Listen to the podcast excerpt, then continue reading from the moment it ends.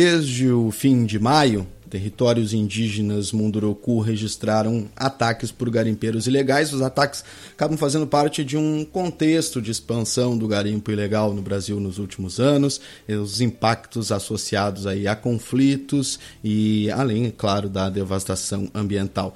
Quero lembrar vocês que na edição 74 aqui do Primeiro Café, a gente conversou com a Chai Surui, direto de Rondônia, e ela nos deu um relato em loco sobre como esses grupos criminosos agem. E eu gostaria de convidá-los a ouvir mais uma vez o que disse a Chai aqui no Primeiro Café. Hoje a gente vê um ataque à vida dos povos indígenas, um ataque à floresta, um ataque ao meio, de, meio ambiente descarado mesmo, né? Onde não tá nem aí. E isso tá ligado a principalmente esse governo. Porque desde a eleição do atual governo, é, as pessoas invadem a nossa terra, os nossos territórios ainda falam bem assim, é porque agora pode, porque agora o governo permite. Isso é verdade, eles, eles falam isso na nossa cara. Essa terra é, é não, não é mais de vocês, não vai ser mais de vocês, não. Porque é, o governo agora deixa vai, é, vai deixar in, invadir, não vai ter mais é, território indígena. Então, e as nossas terras são as nossas vidas. Eu sempre digo que nós, povos indígenas, nós não só vivemos na floresta, mas nós somos a floresta, né? E eu achei que nessa edição 103 do Primeiro Café, lá na minha ilusão, viu, Rachel, a gente poderia receber o nosso convidado aqui com um ânimo um pouco mais, um pouco mais alto, um pouco mais para cima, para comemorar o bota fora do Ricardo Salles. Mas ainda não foi hoje, hein? ainda não aconteceu. Mas tá guardado. O que, o que é dele tá guardado. Vamos receber o nosso convidado do dia. Professor e escritor Daniel Munduruku participa ao vivo com a gente aqui do Primeiro Café. Professor, bom dia, bem-vindo ao Primeiro Café. Olá, gente, bom dia, Lucas, bom dia, Raquel. Um prazer estar aqui conversando com vocês. Prazer é nosso, professor. Muito bem-vindo. Professor Daniel Munduruku já escreveu mais de 50 livros infantos juvenis, também tem experiência na área de educação. O professor é doutor em educação pela USP, também tem pós-doutorado em Linguística pela Universidade Federal de São Carlos. O professor Daniel Munduruku tem um trabalho também de divulgação do seu trabalho e também da sua cultura nas redes sociais, no YouTube, no Instagram, no Twitter e vai conversar aqui com a gente hoje. Professor, quero começar pelo mais, pelo mais factual do momento, que são essa, esse encrudecimento dos ataques a vários povos indígenas. Quando eu conversei com. Quando a gente conversou, eu e a Rachel, conversamos com a Chay aqui, eu perguntei para ela, Chay é, tá ruim, né? Como é que tá a situação? Ela falou: olha, ruim sempre foi. Agora realmente ficou pior com o governo que nós temos aí do inominável neste momento. O senhor concorda com essa visão, professor? Olha, Lucas, eu concordo sim. Não apenas concordo, como corroboro com o que a, a parente falou. É, e eu sempre fui bastante objetivo quando a gente falava dessas questões. Em 1988, quando a Constituição foi aprovada, a gente acreditou que aquilo lá tinha sido uma, uma conquista de uma luta indígena, né? escrever na Constituição Federal os direitos ao nosso território tradicional e tudo mais, tinha sido uma vitória e uma conquista definitiva. Com o passar do tempo, fomos percebendo que aquilo, na verdade, não passou de uma, é, de uma ilusão, né? Porque é, parece que naquele momento houve um apagão na, na, política brasileira. Porque não era possível imaginar que 500 anos de perseguição constante pudesse, pudesse ser apagada é, por conta de uma lei. E o Brasil, nós sabemos, é um Brasil muito, é um país muito é, profícuo, muito criativo, no momento de escrever leis, mas é muito pouco criativo na hora de cumpri-las. E isso é, foi se demonstrando ao longo do tempo. Parece sim, para usar a expressão popular, né, parece que caiu a ficha é, dos, dos políticos posteriormente, e a partir dali é, houve uma, é, uma perseguição, quer dizer, continua a perseguição permanente aos uhum. nossos povos. É, é claro que muitos avanços aconteceram, porque afinal de contas a Constituição é a lei máxima, mas isso não, não foi o suficiente para realmente é, é, resguardar todos os direitos conquistados, não foi o suficiente para a gente ter uma, é, uma sociedade que de fato fosse criando respeito às diferenças culturais que existem no nosso país. E isso está hoje é, superdimensionado nessa perseguição por conta de fato, de como falou aparente, desse desgoverno que nós temos agora no poder. Né? Um desgoverno para a maioria dos povos da, da população brasileira e, digamos, um governo, um governo é, restrito a grupos econômicos que desejam explorar as riquezas brasileiras né, e que estão rindo, estão rindo até de orelha a orelha né, estão nadando de braçada nesse governo. Agora, as pessoas tendem a achar que isso não está acontecendo porque a máquina midiática do governo ela é extremamente eficiente e é. está conseguindo, está conseguindo é, anular né, as manifestações, digamos, populares que estão acontecendo e, e as próprias reivindicações das populações indígenas. Perfeito. Daniel, Daniel é, Raquel aqui, bom dia. Ah, Para a gente falar um pouco sobre a sua obra, é, eu vi um, uma entrevista sua em que você diz ah, que a escrita tem sido um exercício de memória para você se colocar no coração do seu povo novamente. Eu queria que você contasse melhor como, como veio essa como surgiu todo essa, essa, esse movimento para você da escrita, da escrita de, da, de uma literatura infantil, infanto-juvenil, uh, e como é esse exercício de memória para se colocar no coração do seu povo?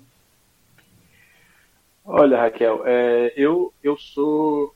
Eu tenho defendido sempre que eu sou um camarada do presente, né, do agora. Não sou, é, não sou do passado, e também não sou do futuro. Uhum. Eu sou do presente. E costumo lembrar que isso faz com que eu escreva ou tenha uma produção literária que é uma forma de eu é, não esquecer. Digo, costumo dizer que eu escrevo por puro egoísmo, escrevo sobretudo para mim mesmo. Né? Isso para que é, é, eu me permita é, não, não esquecer de onde eu venho é, e efetivamente não cair no, no conto de que eu sou melhor do que qualquer pessoa ou que eu tenha melhores dons ou maiores talentos de qualquer outra pessoa. Né? É, e isso me ajuda a não a não cair no, no conto aí da, no canto da sereia, como como se diz, uhum. né? e não não perder de vista que eu faço parte de um povo. A tendência de uma sociedade como a, a ocidental é alimentar as vaidades das pessoas. Né? Uhum. E as pessoas, por conta disso, se acham maiores do que de fato são. Né? É, e perdem esse sentido do coletivo, do pertencimento. A escrita, para mim, ela é uma, uma espécie de não esquecimento. Eu faço o possível para é, é, me manter no coração do meu povo, povo munduruku, né? É, e no coração de todos os povos indígenas, ajudando, quem sabe, o brasileiro a se perceber parte desse país e não seu dono, né? parte das tradições e culturas que aqui são originárias, é, partes da, dessa identidade que foi sendo criada ao longo do tempo e que tem a ver com a, a, a presença cativa dos, dos nossos dos nossos é, irmãos negros que foram trazidos para cá escravizados. Né? E, claro, também uma parte do, do, do colonizador. Infelizmente, a maior a, a, nessa luta é, de, de, de, prevalecência né, da nossa uhum. identidade, acaba vencendo é, o discurso mais poderoso, que é o discurso do colonizador. A, a história que a gente aprende, né, Daniel, é a história do colonizador, né? Nas escolas, ela... nas, nos é, livros de história, é o ponto de. é, o, é a história do colonizador, né? Exatamente. E por conta disso a gente acaba defendendo isso. E não se dá conta, né? Então todo esse preconceito que ainda existe no Brasil contra os povos originários advém exatamente do fato de nós sermos colonizados, pensarmos como colonizadores e querermos ser colonizadores. Então essas invasões todas em território indígena é, é uma forma, é uma nova colonização. E, e, e, ao mesmo tempo, uma tentativa de colocar ou de manter os povos indígenas dentro da, dessa margem da sociedade. Acontece que os indígenas estão se, como sempre, né, se protegendo, defendendo o patrimônio imaterial que eles acham importante. Daniel, e aí você, você no, no comecinho da sua resposta, é, falou que você é um, uma pessoa que vive o tempo presente. Isso também tem ligação com a filosofia dos mundurucus, certo? Que é viver o tempo presente e não fazer planos para o futuro. O mundo ocidental é muito preocupado com o futuro. Inclusive, hoje as carreiras, eu, eu vejo pessoas que são denominadas futuristas, né? É, como é viver o tempo presente, Daniel? Pois é, Raquel. É, é claro que isso aqui exigiria uma, uma explanação um pouco maior do que nosso tempo permite. Mas é, eu diria assim, é, o ocidental, o ocidente, ele foi se estabelecendo no mundo como, como um, um, uma, uma sociedade do futuro e é, educando suas crianças para serem alguém na vida. Quando a gente ouve alguém perguntar o que você vai ser quando crescer, nós estamos é, implicitamente dizendo que ela não é nada e que para ser alguém ela tem que entrar na forma do Ocidente, entrar uhum. no, no jeito ocidental de ser, que é, é produzir riqueza, correr atrás é, do sucesso, ter uma, uma vida sossegada, ter muitos bens, acumular, é, é, disputar com os outros no lugar, é, no paraíso. É, isso é um pensamento linear, né, o pensamento ocidental que nos joga permanentemente para uma visão de futuro, de estarmos é, querendo construir algo na nossa vida.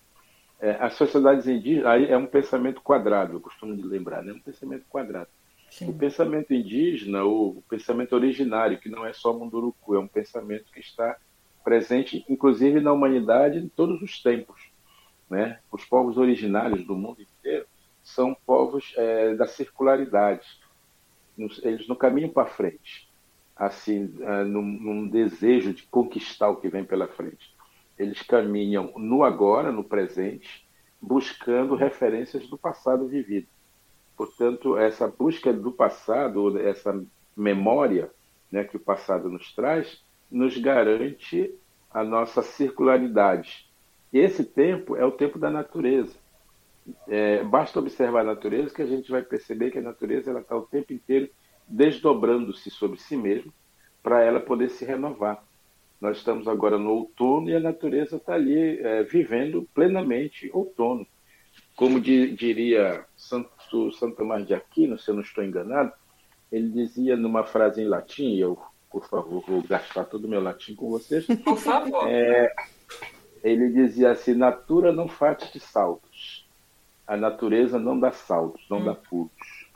E, e, e, ao dizer isso, ele nos lembrava que a, a natureza ela não tem pressa. A natureza ela caminha de acordo com as suas próprias necessidades. É, portanto, o outono não tem a, a, mínima vontade de deixar de ser outono antes da hora. Ele vai seguir todo o seu fluxo até se encontrar, se deparar com o inverno. E aí ele deixa de ser é, outono e passa a ser inverno e vai cumprir todo o seu ciclo de inverno até se encontrar lá na frente com a primavera e coisa parecida. E assim vai, a natureza, portanto, ela é circular, né?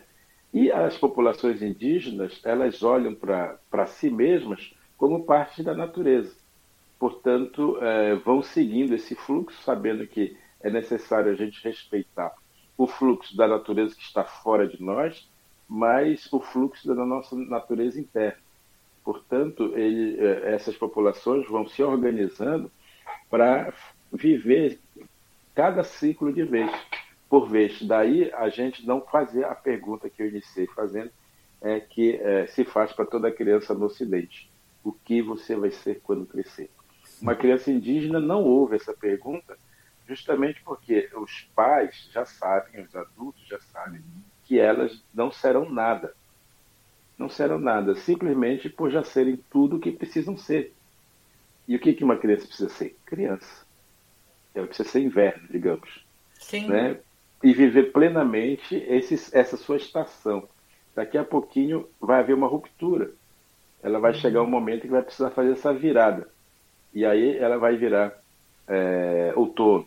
Sei lá, só para usar aqui uma, claro. uma analogia. Mas, é, é, e, e, a cada estação, ela vai aprender algo importante para o que vem pela frente.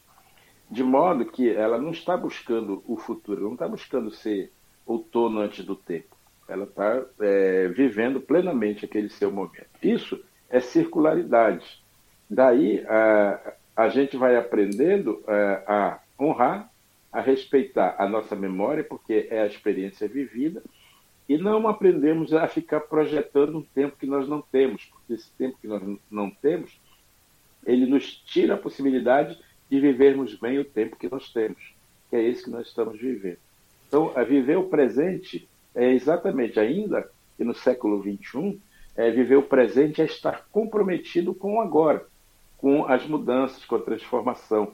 Porque só agora, só hoje, em 2021, eu posso viver 2021.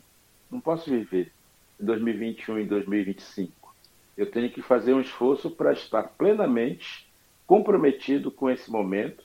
E se esse momento não está bom, não, não me satisfaz, eu tenho que me comprometer na sua transformação, na sua mudança. Daí que os povos indígenas sempre foram a resistência, o uhum. braço uhum. da resistência brasileira, sabe?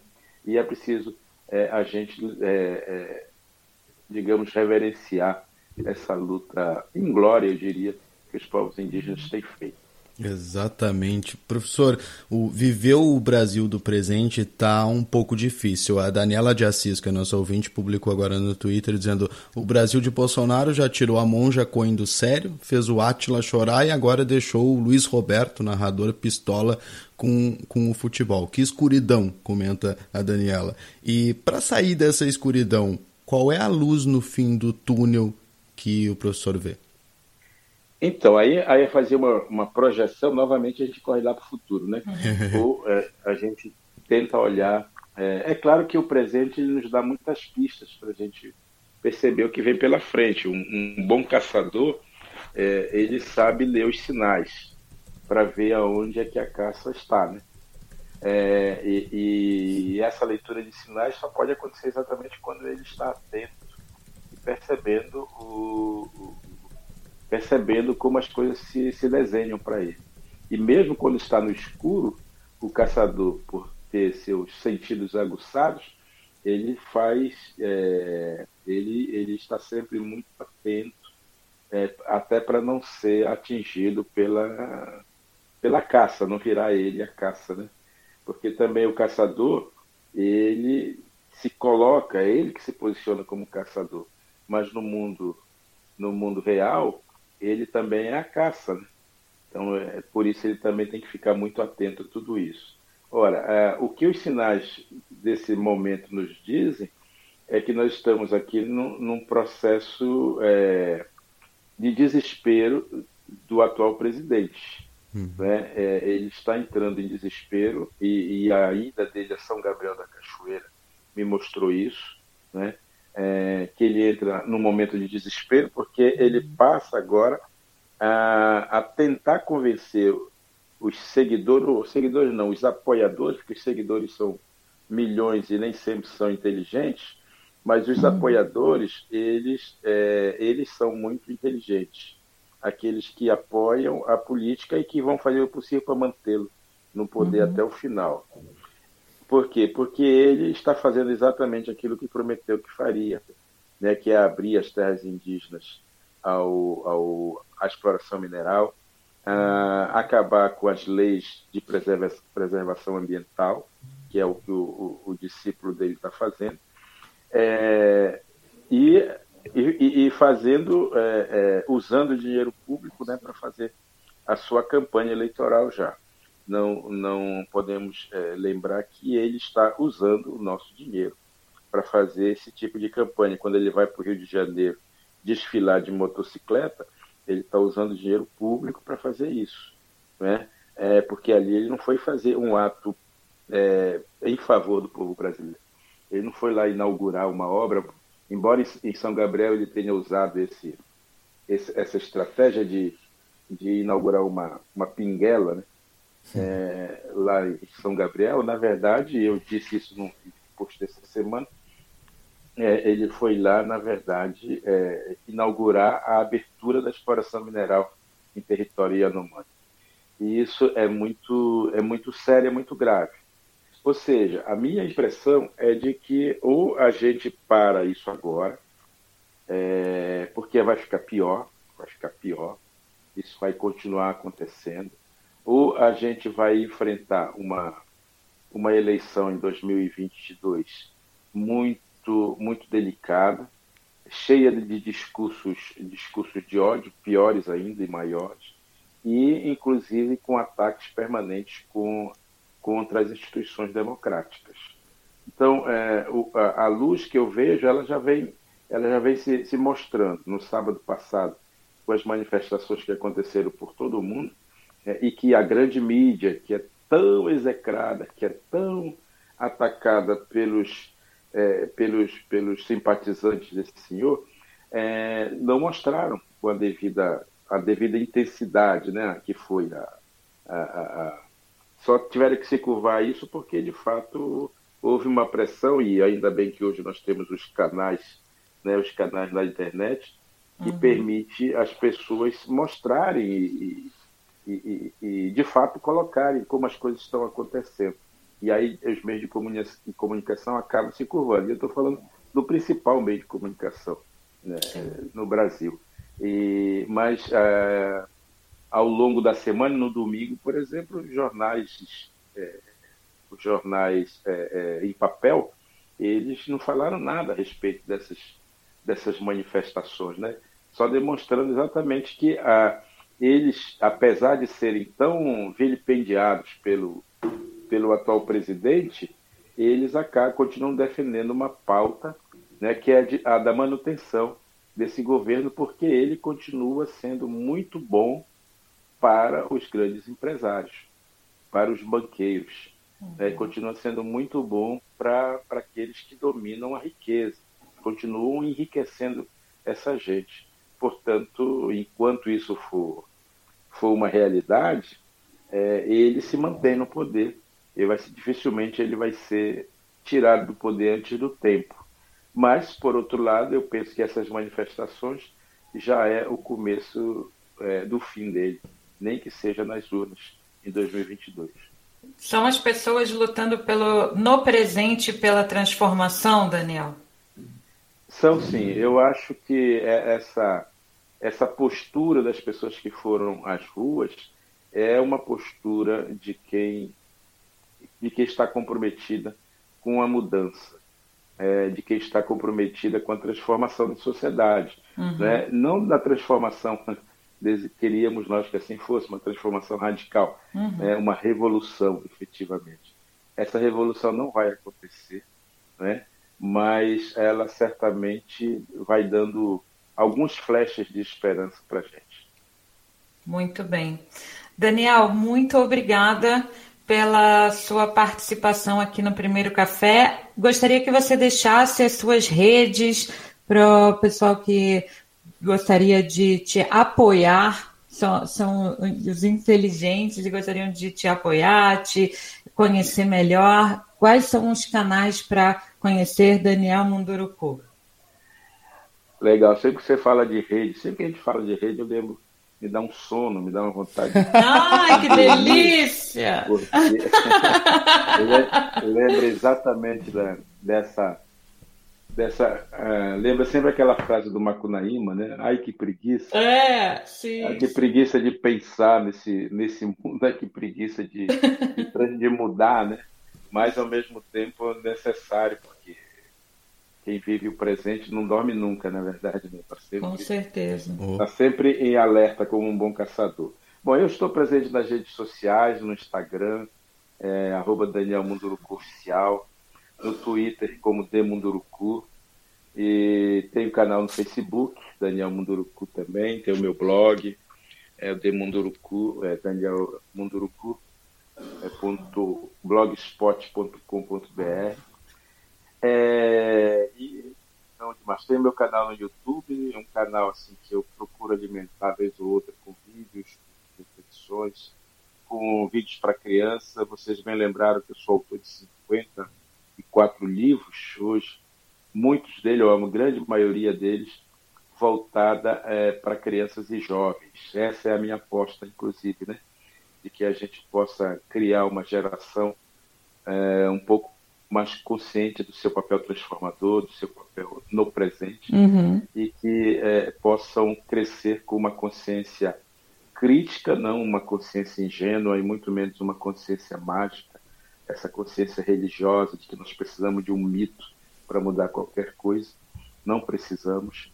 É, e nós precisamos, na verdade, de uma consciência crítica que nos permita é, nos observar como seres do presente, portanto, é, capazes, é, protagonistas da mudança e da transformação.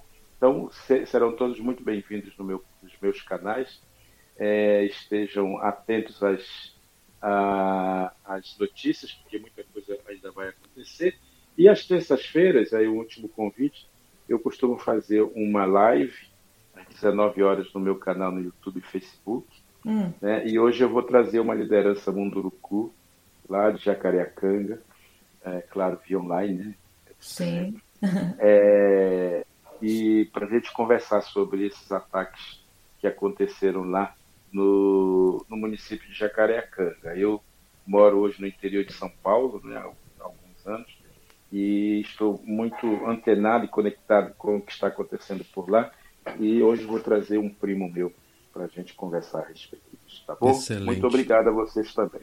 Obrigado, professor. Eu também recomendo uma conversa que foi há uns 3, 4 dias do professor com a historiadora Lilia Schwartz. Tá Schwartz. bem bacana essa conversa. Eu assisti ela toda lá no canal do professor, youtube.com/d Munduruku e hoje às 19 horas tem live. Nossos ouvintes aqui, a Úrsula está agradecendo. Muito obrigado, Daniel. Foi ótima conversa. O Thiago Inácio está dizendo, nossa, que enriquecedor. Respeitemos e aproveitemos o nosso tempo e as estações para o bem da nossa saúde mental.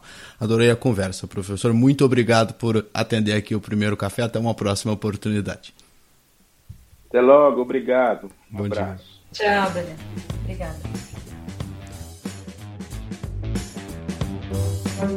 Antes do primeiro café. Tá todo mundo feliz de estar aqui no desfile? Não tô não, meu filho. Tá todo mundo feliz, olha só, deixa eu mostrar aqui. Depois do primeiro café. O senhor tá feliz que se vacinou? Eu? Eu tô, tô muito não, tô feliz que a mulher hoje vai me querer, que eu me vacinei. Ela só queria se o senhor se vacinar. É, era. Agora eu tô alegre com todo, eu.